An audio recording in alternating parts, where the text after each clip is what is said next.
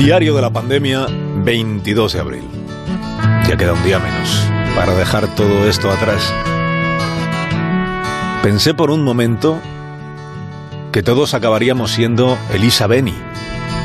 Porque vi un tuit de Elisa hace unos días que decía, estoy en una fila de la calle para comprar y una persona que está delante lleva una niña de cuatro años. La niña ha tocado el suelo, los coches, su cara, a su madre, ha intentado tocarme la gabardina y ahora va a entrar a la carnicería a seguir tocando.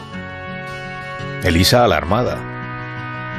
Pensé por un momento que todos acabaríamos siendo Herodes, detestando a los niños que bajan con sus padres a hacer la compra solo para salir de casa un rato y para toquetearlo todo. Escuché a la portavoz del gobierno confuso, María Confusión Montero, decir lo de los niños en el súper y pensé naturalmente en la pobre niña cautiva.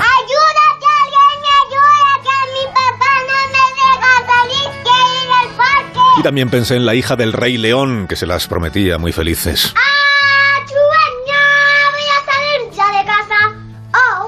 Imaginé a los niños organizándose para invadir los supermercados y los bancos, mientras los padres se dejaban hacer para tenerles callados. E imaginé a las madres y a los padres preguntándose si acaso merecen que el gobierno les tome el pelo. Anoche ya se aclaró todo. Se aclaró que el gobierno sigue sin saber cómo será el permiso carcelario del lunes. El sábado escuché al presidente Sánchez decir que los niños podrán salir a tomar el aire, pero que aún no sabía cómo. Anoche escuché al ministro Illa decir que los niños podrán salir a tomar el aire, pero que aún no sabe cómo. Así que estamos como el sábado. Solo que ha dedicado un día entero el gobierno a confundir al personal y a hacer el ridículo. Siento que cada vez cuesta más creer que las medidas se estudian en profundidad antes de ser tomadas, o que se atiende a los expertos, Incluso va siendo difícil creer que los ministros hablan entre ellos. Siento que lo más grave que pasó ayer es que ya nadie sabe sobre qué deliberan los ministros y cuál es el proceso que siguen para decidir las cosas. Dos semanas estudiando lo de los niños para acabar generando el caos. Tres semanas llevan estudiando lo de la desescalada, como para ir temblando. E Iglesias colgándose la medalla de que la portavoz del gobierno haya quedado como fuente oficial de la desinformación más absoluta. Fuente oficial, desinformando. Esto sí que genera desafecto, General Santiago. He leído la historia de Mattia Maestri, 37 años, empleado de una multinacional y muy deportista. Vive en Codoño, un pueblo de Italia cuyo nombre repetimos mucho en el programa hace dos meses. A mediados de febrero, Matías sintió fiebre, se fue a urgencias y los médicos le diagnosticaron neumonía. Como pensaban que era bacteriana, le enviaron a casa con antibióticos. No solo no mejoró, sino que tuvieron que ingresarlo en un hospital. Cayó en coma y pensaron que se moría. Los médicos no alcanzaban a saber qué le pasaba. Le hicieron mil preguntas a su esposa, hasta que ella mencionó China y a una anestesista se le encendió la bombilla. De China había venido un amigo de Matia con el que éste había estado cenando. Y en China es donde estaba declarada una infección, un virus nuevo que hasta entonces no se sabía que hubiera llegado a Europa. Y la anestesista ató cabos.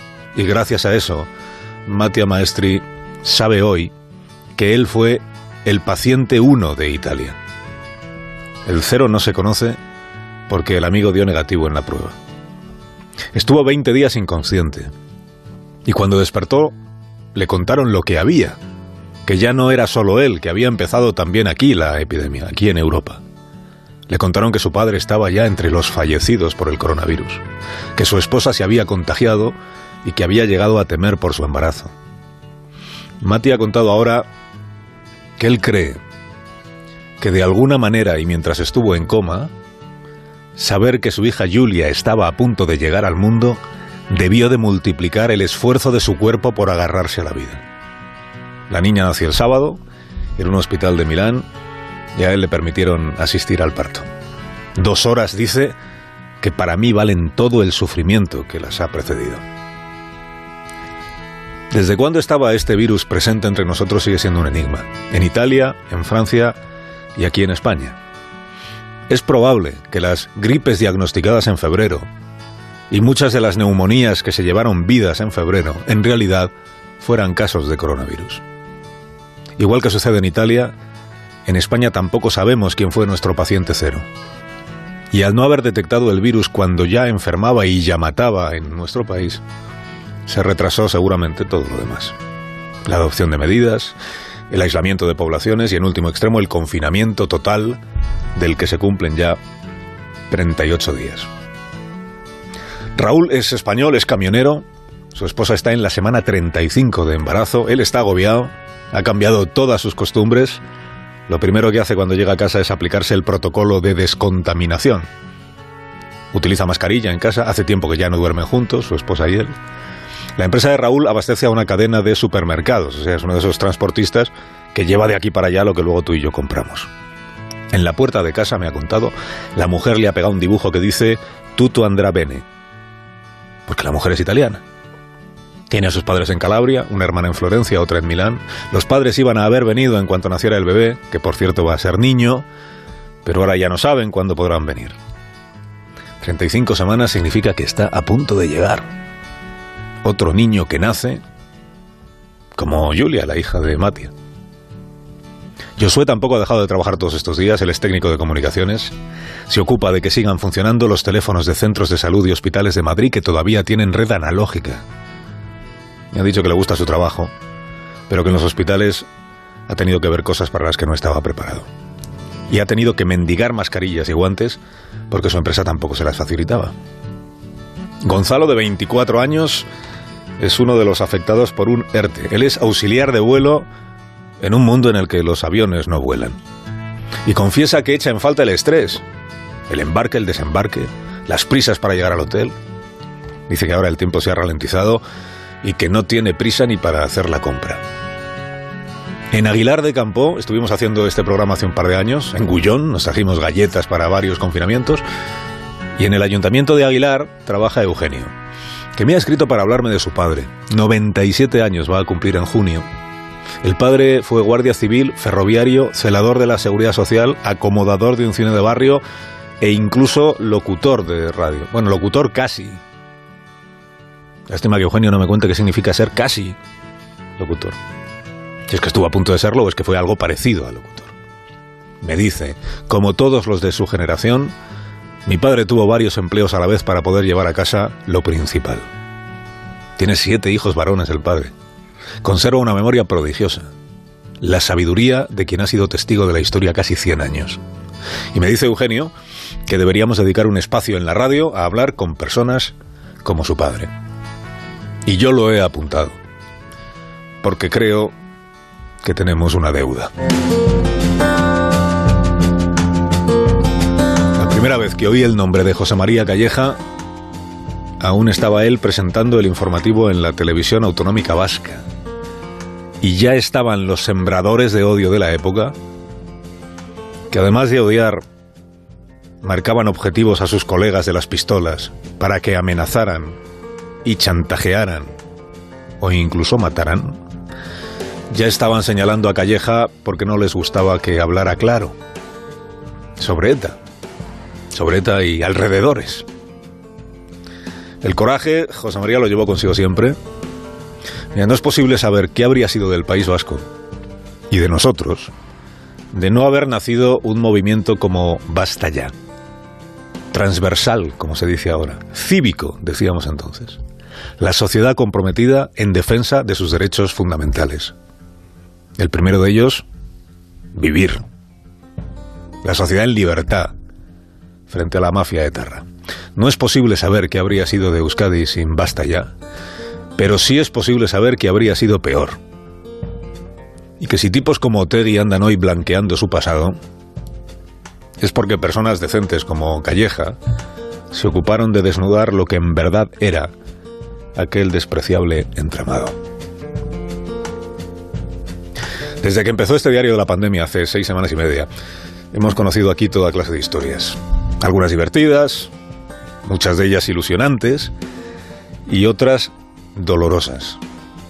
Creo que esto que vamos a escuchar ahora es uno de los testimonios más duros que he compartido contigo. Mi hermano vive solo en su casa y ayer me escribió porque había llamado a la policía, porque a su lado vive un vecino anciano y solo, y que hacía dos días que no le oía salir a comprar el pan o el periódico, y porque llevaba toda la noche oyendo su televisión, y porque por la mañana a primera hora ha llamado a su puerta y no le contesta. Me vuelve a escribir y me dice que ha llamado a la policía, que, le que ha llegado y que le han preguntado a través de la puerta qué sospechas tenía, que cómo se llamaba el vecino. Les oía cómo llamaban al juez de guardia y a la UME. Por lo visto, han desplazado a todas las provincias cerrajeros del, del ejército porque sospechan que van a tener que abrir muchas puertas. Al final, a través de la puerta le han informado de que el vecino estaba muerto en su sofá. Y así a través de la puerta es como ha escuchado a la jueza mientras levantaba el acta de defunción que decía pasaremos meses así, entrando en casas de personas a las que nadie echa de menos. Esta oyente que se llama Arancha, después de leer el segundo mensaje de su hermano, hizo repaso de todos los vecinos de su bloque y comprobó que todos están bien. Volverá a hacerlo hoy para asegurarse de que todos tengan alguien que los tenga presentes. Creo que hizo bien el general Santiago en responder ayer a las preguntas obligadas sobre la circular que envió a las comandancias de la Guardia Civil sobre lo de los bulos. Se les pide que identifiquen, que estudien y que hagan un seguimiento de los bulos y desinformaciones, pero esto no implica ninguna acción más allá de detectarlos, para poder advertir de ellos a la ciudadanía y disminuir la alarma social o el estrés. Y creo que hizo mal el general en tardar un día en responder a las preguntas. Creo que el gobierno sigue mezclándolo todo. Los bulos, las estafas, los asaltos informáticos, las noticias negativas que dijo ayer la ministra Celá, el gobierno, las instituciones, batiburrillo interesado que busca restar crédito a las críticas serias que está encajando por la gestión de los recursos de que dispone para atender una epidemia.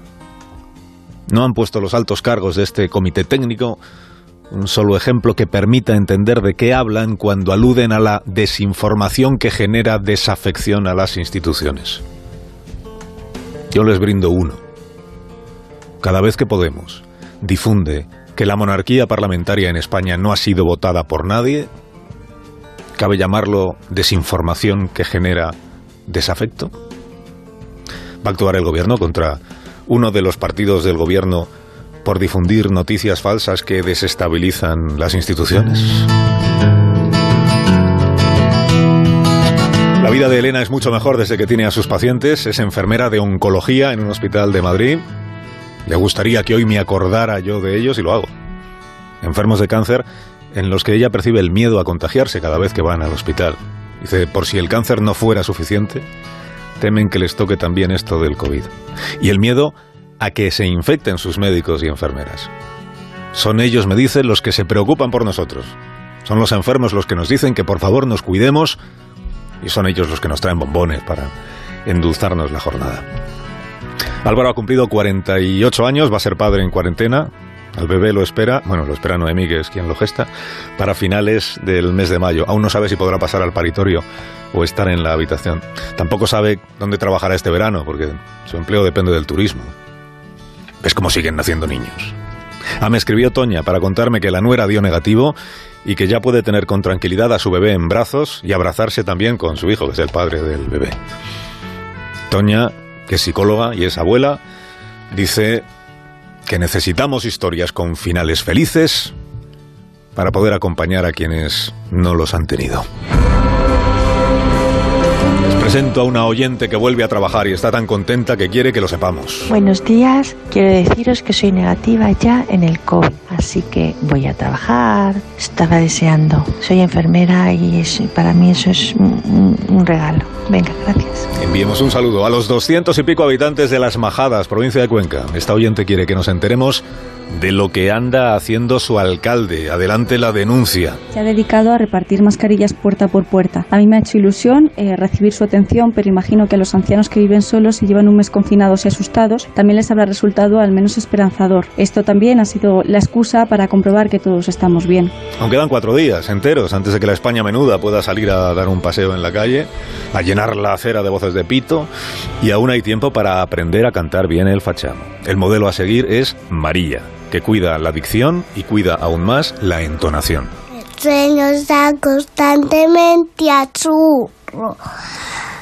El sol es lentamente alegremente el unto cuando sí asente. No me digas que no te inspira paz escuchar a María contar y cantar. Al cobalero. Que el cielo siempre es azul y que el sol luce ardientemente. Tutto va bien, tutto va bien. Facciamo finta que tutto va yo me pasaría todo el día escuchando a María. Me la llevaría de paseo solo para que todo el barrio pudiera escuchar cómo cantar. Vale, también me llevaría a la hija del Rey León. ¡Ah, ¡Voy a salir ya de casa! ¡Oh, Yo le avisé, presidente Chánchez. No se tome a broma el movimiento de resistencia infantil que ha ido creciendo en los hogares, porque los críos tienen como una antena que les permite estar conectados todos entre ellos. Un niño enfurruñado es aún peor que una madre de niño enfurecida. No se confíe, chanches. ¿Le salva a usted que están los enanos estos días tan liados que no les queda un minuto libre? Porque es que no me da la vida. Estoy muy liada con mis bebés y alá. Pero en cuanto estos bebés crezcan y la niña pueda ocuparse de otras cosas, tiemble el gobierno, porque aquí se van a acabar las bromas y ya veremos quién manda a paseo a quién. finta que Facciamo finta che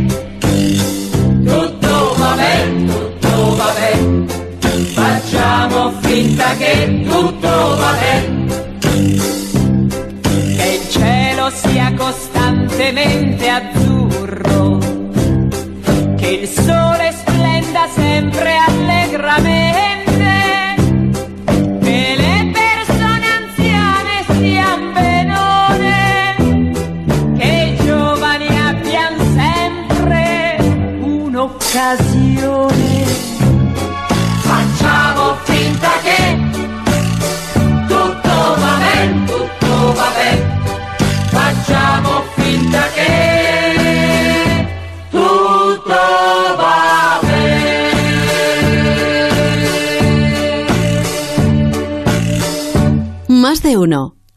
Cero.